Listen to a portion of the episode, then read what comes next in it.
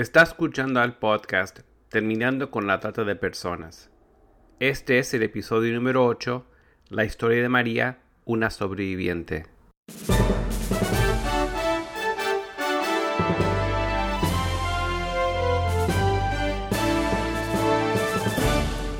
Bienvenido al podcast Terminando con la Trata de Personas. Mi nombre es Gilbert Contreras.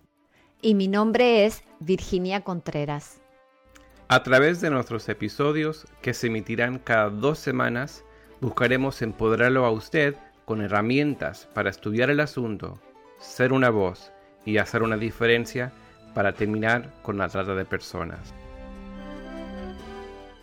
Bienvenidos a este nuevo episodio. Hoy tenemos una invitada para ser entrevistada, María Suárez. Bienvenida, María. Gracias. María, queríamos saber dónde nació usted. Yo nací en Michoacán, en un ranchito. Esto es México, ¿verdad? Para los que no conocen. Correcto, sí. Ajá. ¿Cuántos años tenía usted cuando su hermana la invitó para que viniese a los Estados Unidos? Yo tenía la edad de 15 años, iba a cumplir 15. ¿Y cuántos vivían en su pueblo al momento de irse usted? Uy, el pueblo es muy pequeño. ¿Y esto sucedió hace cuántos años? Hace, uy, los años, ah, pues ya hace como 40 y cerca de 47. ¿Y sigue pequeño el pueblito? No, ya no sigue pequeño. Cuando yo salí de allí eran como unos, pienso como unos 200 personas ahí, o si digo 300 o, o 400, estoy diciendo mucho. Eran los poquitos, eran los poquitos, incluyendo niños. Era un pueblito, un ranchito muy pequeñito, donde todos nos conocíamos, todos los niños sabíamos dónde vivía, quién era y todo eso. So, como acabo de decir, era muy pequeño, pero ahora ya es un lugar grande, ya hay más personas, más población, ya es diferente. Y por lo que tengo entendido, usted entró legalmente a los Estados Unidos, es decir, tenía una visa. Correcto, sí, yo, te, yo vine con visa a este país. Y esto es porque su hermana, que estaba ya establecida aquí, la invitó, ¿verdad? Mi hermana y mi, mi hermano todos estaban establecidos aquí. Entonces, ¿usted estaba aquí en California viviendo con su hermana por cuánto tiempo?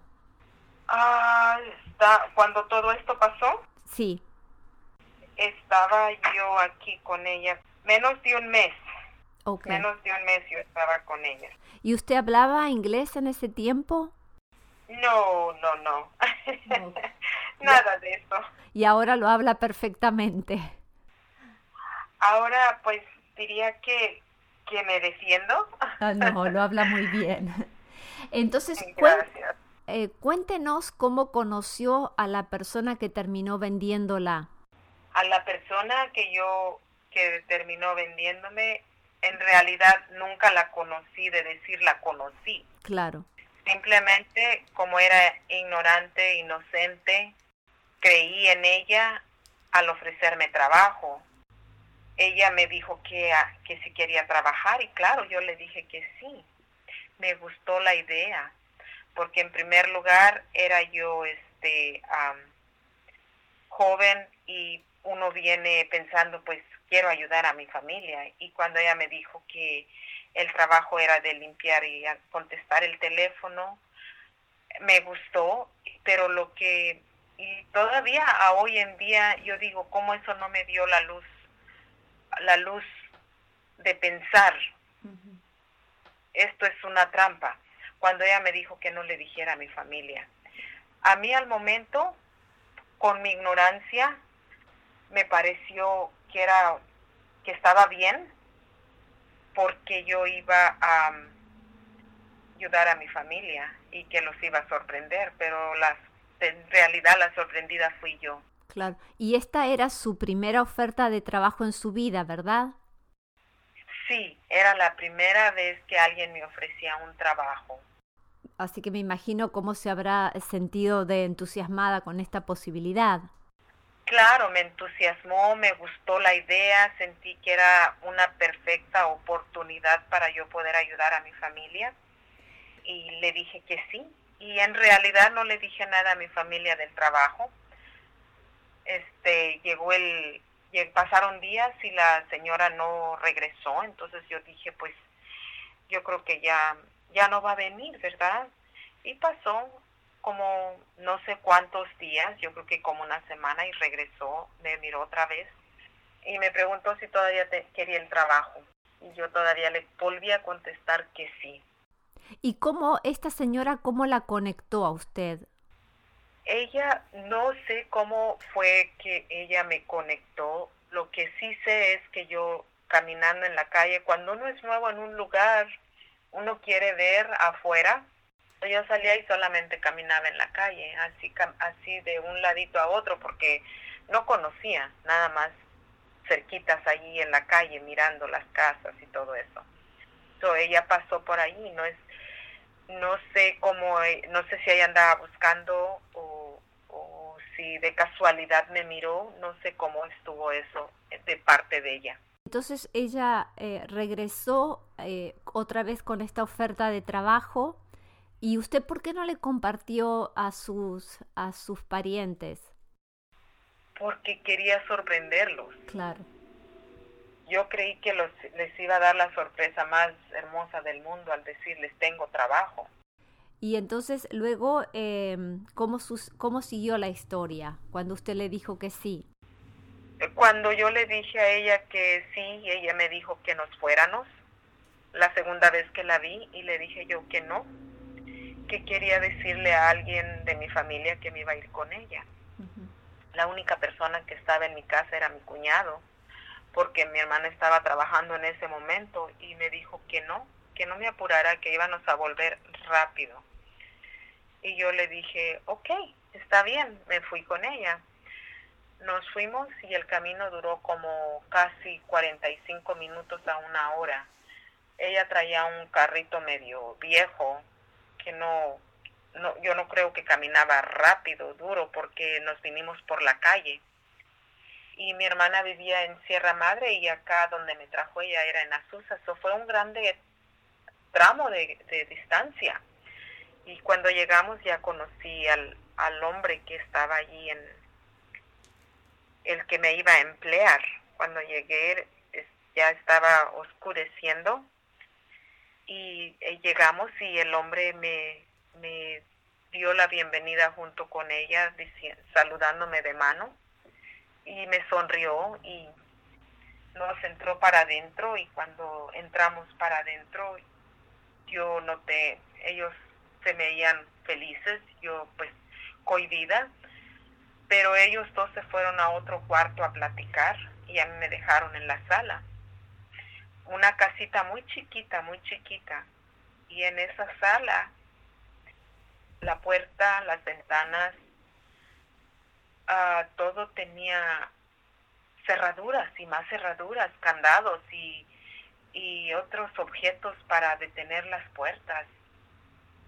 Pero yo no sabía por qué, yo no tenía ninguna idea. Detrás de la puerta yo miré unas ah, como machetes ahí atrás de la puerta y, o sea, mi, mi cuerpo me estaba diciendo que estaba en el lugar equivocado.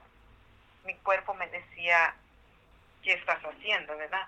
Entonces, cuando eso pasó, yo me, me esperé allí, me esperé y tardaron un grande rato atrás, ellos hablando, y ya cuando venían, yo lo que quiero es irme, porque siento que ya es mucho tiempo el que he estado fuera de casa y, y quiero llegar a mi casa y le dije a, a ella, le dije que si nos íbamos y me dice, ella y el hombre se miran, pero la forma en cómo se miraron fue como que, ¿qué vamos a hacer, verdad?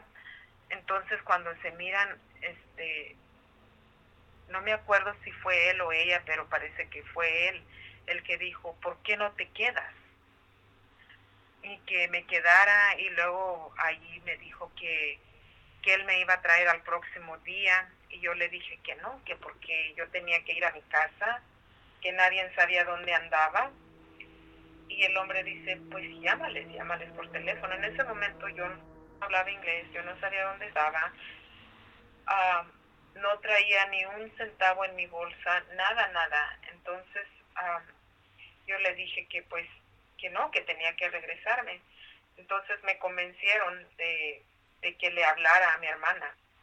Y yo le, yo le dije que estaba bien. Cuando yo le dije que estaba bien, el hombre este quita el candado del teléfono porque también tenía candado en el teléfono. Yo no podía hablar o nadie podía usar el teléfono si él no movía el, el candado. Y ya removió el candado con una llave y me le hablé a mi hermana. Cuando le hablé a mi hermana, mi hermana me dice que, que dónde estoy. Cuando le digo yo que he encontrado trabajo, mi hermana no le pareció, no le gustó la idea.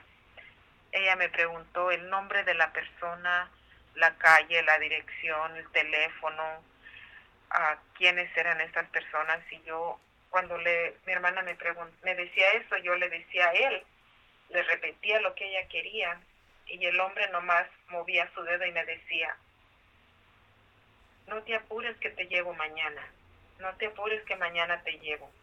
Y yo le decía eso a mi hermana, le decía, él me dice que me va a llevar mañana, pero mi hermana no estaba contenta ella quería que me fuera. Entonces al fin yo convencí a mi hermana que me dejara porque creo que, yo quería trabajar. Creo que la, las ganas de yo empezar a, a, hacer algo para mis padres, para mi familia. Y yo le dije a mi hermana, yo me está dando el trabajo, le digo, y entonces mi hermana me dice, ok, dice, entonces mañana vienes. Bueno, pasó. Me quedé esa noche allí, él me enseña su casa, su casa es, es muy rara, es una casa larga, de sala, cocina, baño, todo en hilera. Y llegamos, él me enseña la casa y llegamos a, un, a uno de los cuartos donde él tiene un, un altar con su con una foto de Jesucristo con luz prendida y tiene muchas botellitas con cosas adentro, botellitas con tierra, con muñecos, con... Uh, como, de brujería. como brujería, pero a mí me dio escalofrío. De por sí, desde que llegué adentro, que me metieron adentro y que se fueron, sentí un escalofrío. Cuando empecé a ver todo eso, me dio más escalofrío. Y él me dijo, dice, puedes limpiar toda la casa, menos, dijo, a este altar o abrir estas cortinas, no puedes tocar nada aquí. Y yo dije, oh, ok. Bueno, pues mi primer noche fue dormir en ese cuarto. Pero usted, eh, perdón que la interrumpa, María, entonces esta señora fue quien la... Ella se fue. Ah, es, ok. Ella se fue, yo me quedé allí. Entonces, ¿Y, este hombre le pagó a esta mujer por usted? en ese momento no sabía yo. En ese momento no sabía yo. Ahí viene el, el, lo que él pagó, lo que él le pagó a ella por mí. Entonces pasa, este, un día él dice que está ocupado y que no me puede llevar. Ok, yo ya me siento un poquito preocupada. Pasa otro día y y también me dice lo mismo, entonces yo dije, no, ya no, yo me quiero ir. Al tercer día yo estoy como enojada y, molesta y le digo, yo quiero irme para mi casa.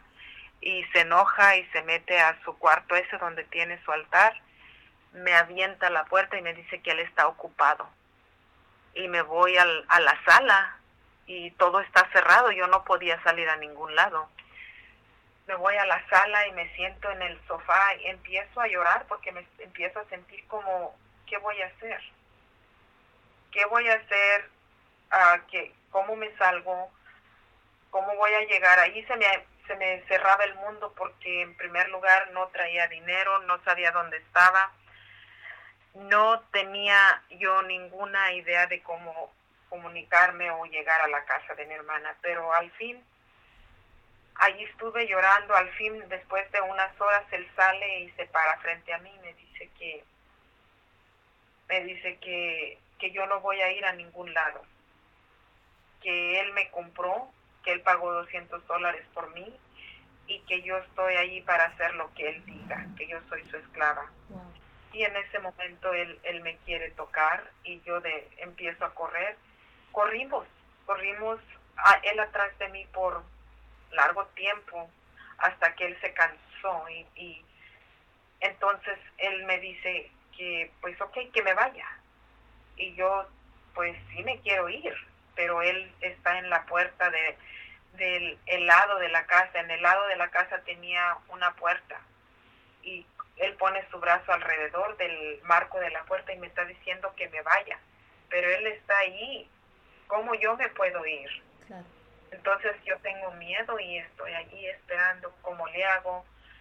Al fin me armo de valor y quiero cruzar a la puerta aunque esté su brazo allí, pero no lo logré. No lo logré porque él alcanzó a agarrarme. Y cuando él, él me agarró, me rompió toda mi ropa, todo, todo lo que mi cuerpo poseía de, de, de tela y me aventó para afuera. Imagínese una muchachita tonta, ignorante, inocente, desnuda afuera, donde los carros pasaban, donde me sentía que, que me estaban mirando y el miedo. Entonces, este, él está mirándome por la ventana de la puerta y se está riendo y burlando de mí. Y lo que yo hago es solamente apegarme a la pared para que los carros, la gente que pasaba en los carros en la calle no me miraran. Y luego me abre la puerta y me dice que qué quiero. Y le dije, solamente dame mi ropa. Y él agarra mi ropa y la pone en alto y la avienta así hacia adentro un poco y yo con las ansias de agarrar mi ropa la, la voy a agarrar pero no creo que la alcancé a agarrar porque yo no sé cómo fue que yo terminé por un lado de la tina del baño con una grande herida en mi cabeza y sangrando y él ya me había violado. En ese momento que él me violó, él me dijo, cuando yo desperté, que, que más valía que no hablara y que no dijera nada, que porque a él nadie le podía hacer nada, que él sabía dónde mi familia vivía, que sabía dónde trabajaban y que él mataba a mi familia, que la policía a él no le hacía nada tampoco, que él era brujo y que más valía que me callara. En ese momento yo sentí que mi mundo se me cayó, que se me derrumbó, que, que me morí en vida, que ya no, qué valor tenía yo, qué futuro, a quién le decía, cómo le decía a mi familia, qué iba a hacer. Simplemente me metí allí en el mismo cuartito latina de baño y me quedé por horas y horas y horas. Entonces de ahí ya empezó mi calvario. Después de ahí ya pasó, empezaron las violaciones, los golpes, los maltratos, las acusaciones, de que te voy a matar a tu familia, que si tú no te compones, que si tú sigues portándote así, voy a ir a quemarles la casa. Y yo siempre vivía con un temor, con un temor. Todo eso pasó por, por casi seis años hasta que a él lo mataron. Y de ahí, pues, ya el resto usted lo sabe. Ah, yo fui a la cárcel, yo terminé haciendo casi 23 años Después de allí salí de la cárcel y me llegó la emigración. Me quisieron deportar. Estuve cinco meses y siete días en la, en la prisión federal. Cárcel federal no es prisión, es cárcel federal peleando mi caso hasta que por fin pude agarrar mi, mi visa T como ah, víctima de tráfico humano porque eso fue lo que yo era, una víctima de esta persona. Y a hoy en día estoy, yo salí en mayo 25 del 2004. Desde ese día que yo salí, yo me puse a estudiar un año, pero tenía opciones, estudio o trabajo, y vivo en la calle o, o vivo de a ver quién me da algo. Y tuve que dejar la escuela, empecé a trabajar. He seguido trabajando, ah, trabajo ahora en dos lugares, trabajo en tres lugares prácticamente. Tengo una fundación, tengo un negocio. El, la fundación es para prevenir el tráfico humano, para prevenir otras víctimas. El trabajo que tengo, el negocio es, estoy formando un, un pequeño negocito de limpieza para poder ayudar a todas aquellas víctimas que son de tráfico humano y víctimas de violencia doméstica que se encuentran en esa misma situación que yo, que yo me encontraba en aquel día. Nadie me pudo dar una mano porque no lo sabían, pero que necesitaba mucho. Y también trabajo en una organización privada. Antes era terapista, ahora soy la directora del programa pero sigo luchando. María, es un privilegio para nosotros escuchar su historia y sabemos que nuestra audiencia está siendo desafiada a accionar de acuerdo a sus dones y talentos para terminar con la trata de personas.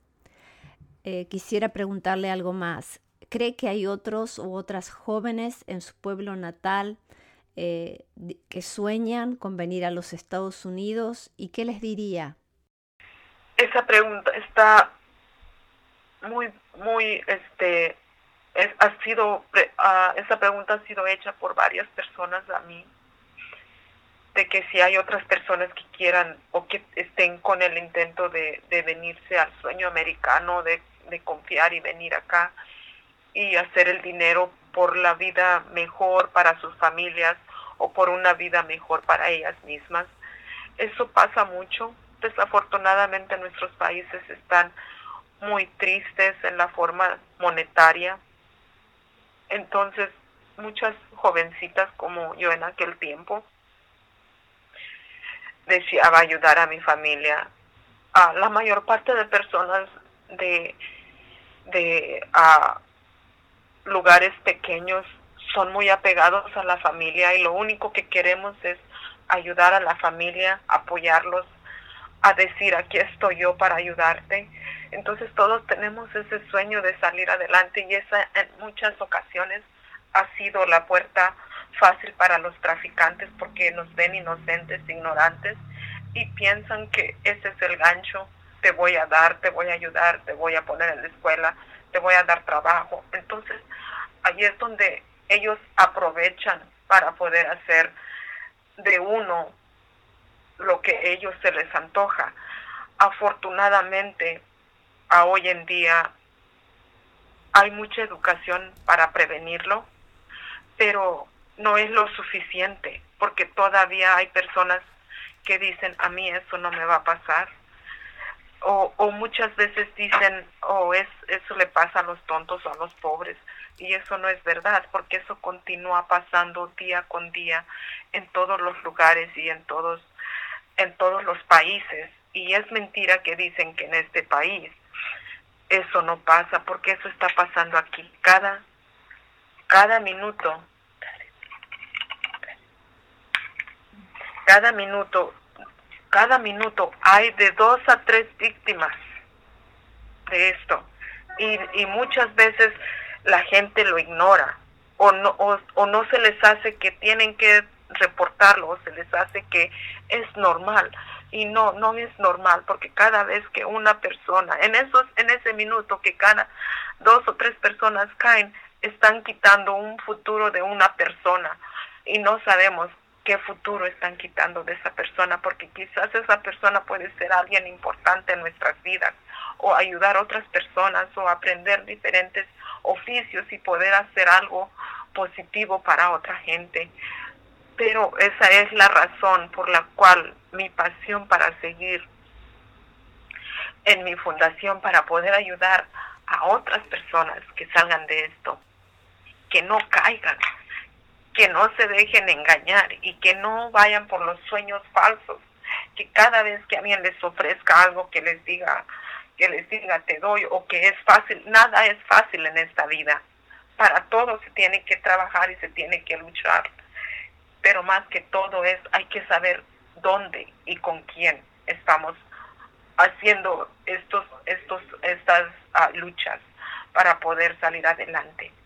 Eh, María, usted tiene una fundación, ¿verdad? Y tiene un programa de empoderamiento juvenil. Eh, cuéntenos un poquito de lo que está logrando con esto, porque evidentemente usted tiene una voz tan importante para hablar a los jóvenes debido a su experiencia de vida y también por realmente lo que ha logrado, ¿verdad? Eh, lo que implica ser un sobreviviente. Claro, este, empecé mi fundación ah, apoyada en mi dolor, a, sintiéndome que yo podía hacerlo para prevenir y poder ayudar a otras personas a ir a los a las escuelas y dar charlas a, a los a las iglesias a donde quiera que se pudiera llegar y poder darles mi palabra, mi voz, de que sepan que esto está pasando y cómo prevenirlo. Ah, lo que más me importa a mí ahorita es la juventud. Claro que todo mundo es importante, porque todos somos seres humanos, pero afortunada o desafortunadamente la, la juventud está más, quiere las cosas más rápido, quiere las cosas ya, entonces se, es más fácil para ser la, para ser la persona más débil en agarrarla. Vulnerable, esa es la palabra que queríamos usar, sí, que son más vulnerables por la edad, por, por lo que quieren, por lo que desean, por lo que otros quieren y ellos no pueden obtener. Entonces hay alguien, como acabo de decir, los traficantes, esa es la luz verde que ellos tienen para poder atacar, para poder llegar. Ok, esas criaturas les gusta el lujo, les gustan uh, el dinero, les gusta las drogas, les gusta todo, todo lo que es, es, es uh, uh, glamour. Entonces, a ellos esa es una luz verde para poder inducirlos. Entonces, usted sabe que las drogas es algo que hace al ser humano ser un, un guiñapo y que ya no puede depender de sí mismo. Entonces, esa es la razón por la cual yo me he enfocado en esas edades porque creo que ahí es donde debemos de llegar, ahí es donde debemos de estar para poder nosotros prevenir y parar todo lo que más puedan. Si podemos salvar un niño de, ah, de 10 niños, salvamos uno, estamos haciendo un montonal. Pero cuando digo salvarlo es llegar hasta todo el punto, desde el principio hasta el final, y hacerle ver de que ahí donde se estaba metiendo estaba mal y que después él siga esa misma esa misma pasión, ese mismo trabajo y que él vaya más adelante y él salve otro niño o dos o más o, que salve un montón. Pero eso es lo que yo quiero. Que un niño se, se, se dé cuenta, que analice y que se sepa dónde podemos y qué podemos hacer para continuar salvando, para poder, uh, para continuar previniendo, educando a los padres, a los niños, porque usualmente en las en los ranchitos, en los lugares donde las personas no, no tienen el tiempo, vamos a poner a decirlo claramente, no falta de tiempo, porque tienen que trabajar para alimentar a sus hijos, para tener un, un techo sobre su cabeza, para tener ropa en su espalda. Entonces, no hay el tiempo para educarse. Y ahí es donde nosotros debemos de entrar, llegar con literatura, con videos, con palabras, con, con el alma, con nuestro corazón y hacerles ver esto es lo que está pasando, esto es lo que le puede pasar a tu niño y darnos cuenta de que, de que eso puede ser un ser de nosotros, que puede ser un familiar de nosotros. Y ahora es más, hay que aprender a tener un poquito de empatía vamos a quitarnos esa palabra que siempre decimos, oh, ¿qué me importa? No es de mi familia, o ¿qué me importa? No soy yo. No, que empiece a importarnos, que empecemos a ver cómo podemos ayudar, cómo podemos prevenir, cómo podemos darle la mano a aquella persona, pero más que todo hay que aprender a cómo a cómo ver esas señales que la persona que está en aquel agujero está queriendo decirnos, está queriendo gritarlo, pero que algo le imposibilita para podernos decírnoslo, que no nos puede hablar ni nos puede expresar con palabras, pero sí lo estamos mirando en su rostro, en sus acciones, en su en simplemente su forma de caminar, de vestir, en muchas otras formas. Tenemos que aprender nosotros a ver más allá del ser humano, de no solamente enfocarnos, oh, está mal vestida, oh, ok, bueno, se viste así porque ha de ser prostituta, o se viste así porque pues quizás no le enseñaron algo mejor. No, hay que quitarnos de nuestra mente o de nuestra cabeza el juzgar. Simplemente hay que ver qué te llevó allí, qué es lo que te tiene allí, por qué y cómo te puedo ayudar. Es la palabra mágica, cómo te puedo ayudar. Porque somos egoístas si no nos fijamos de que es un ser humano y que qué estará pasando con ese ser humano es, es como hay que practicar la empatía con esas personas o más bien con todo el mundo. En veces es difícil, pero al menos hay que tratar de hacer un mundo mejor, un futuro mejor, porque creo que cada ser humano se merece la segunda oportunidad. Caíste, ok, yo te voy a ayudar, porque muchas veces desafortunadamente nuestras creencias es que si aquella persona está haciendo algo malo, ok, todos vamos a darle la espalda sin darnos cuenta el por qué está haciendo aquello o qué es lo que la lleva, qué es lo que la motiva, qué es lo que está pasando. Y eso es lo que, el cómo yo veo las cosas y, y siento que, que debemos de ayudar a otros. María, sabemos que cada una de sus palabras serán atesoradas en el corazón de cada uno de nosotros que la estamos escuchando en este día. Nos ha desafiado a todos y estamos muy agradecidos por su vida y por su tiempo en esta entrevista. Gracias, gracias Virginia. Queremos que sepan que se pueden comunicar con nosotros escribiéndonos al correo electrónico contacto arroba terminandoconlatrata.org. Repito, contacto arroba terminandoconlatrata.org o visitando nuestra página de internet www.terminandoconlatrata.org.